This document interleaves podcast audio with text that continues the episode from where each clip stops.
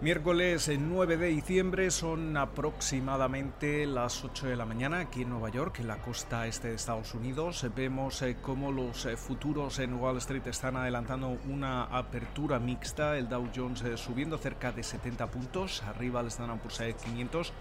un 0,1% y sin embargo el Nasdaq opera con ventas moderadas cediendo en estos momentos cerca de un 0,1%. El West Texas Intermediate se está transando en los 45,74 eh, dólares el barril y mientras eh, tanto esa rentabilidad del bono americano a 10 años se sitúa en el 0,94% precisamente hablando del rendimiento del bono americano, eh, Jamie Dimon, el consejero delegado de JP Morgan, aseguraba en una conferencia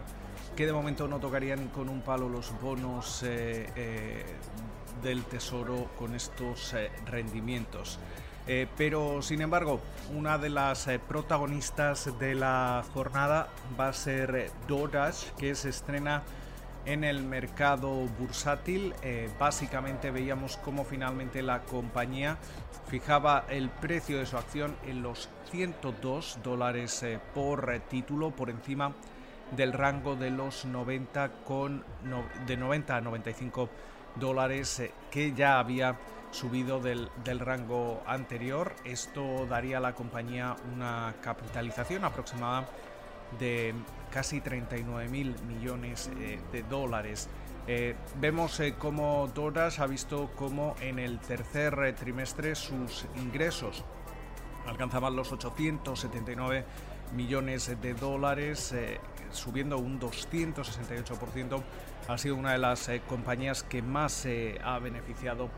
de la pandemia y además se postula como una de las eh, principales eh, salidas a bolsa este año en términos de recaudación, más de 3.000 millones de dólares. Estaremos eh, atentos a su primera cotización.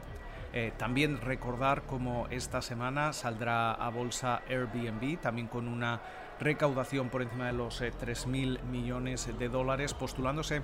así eh, eh, como, como, una de las grandes eh, salidas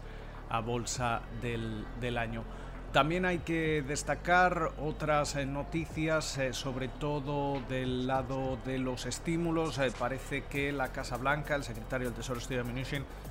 proponía a última hora del martes un paquete de estímulo de 916 mil millones de dólares, donde se incluía pagos directos a los estadounidenses por valor de aproximadamente 600 eh, dólares, lo que supondría la mitad de, la cantidad que veíamos en el mes eh, de marzo, pero eh, sin embargo sigue postulando un,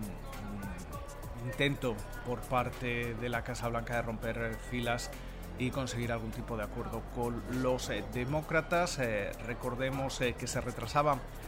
una semana la, la, necesidad de aprobar esa financiación para el gobierno federal para evitar un cierre. Eh, estaba previsto que ese límite eh, se cumpliera el 11 de diciembre, ahora se retrasa el 18 de diciembre y esto ofrece margen para que tanto los republicanos eh, como los demócratas puedan intentar incluir algún tipo de estímulo para la pandemia al hilo de tener que también extender la financiación del gobierno federal. también hay que destacar cómo aproximadamente uno de cada tres eh, trabajadores eh, a tiempo completo, a jornada completa aquí en Estados Unidos ha experimentado un recorte salarial debido a la pandemia. También eh, veíamos la semana pasada en esos datos de empleo como todavía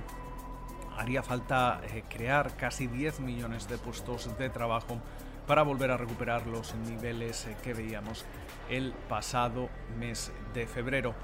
Eh, interesante también cómo el gobierno de Reino Unido parece que está rompiendo filas con la Unión Europea y ha revelado planes eh, para suspender los aranceles eh, contra Estados Unidos por los subsidios a Boeing en busca de allanar el camino con Washington y lograr algún tipo de acuerdo comercial una vez que ya se termine de completar el, el Brexit a finales de, de este año. también hemos visto como Goman espera un crecimiento del 5% en los dividendos el próximo año y vamos a tener que estar muy atentos a Facebook porque eh, se espera que un grupo de más de 40 estados de, Estados Unidos eh, presenten seguramente la próxima semana una, esa demanda antimonopolio contra la red social de Mark Zuckerberg. Con lo cual, muchísimas eh, referencias. esperamos que pasen ustedes una feliz jornada y como de costumbre nos volvemos a escuchar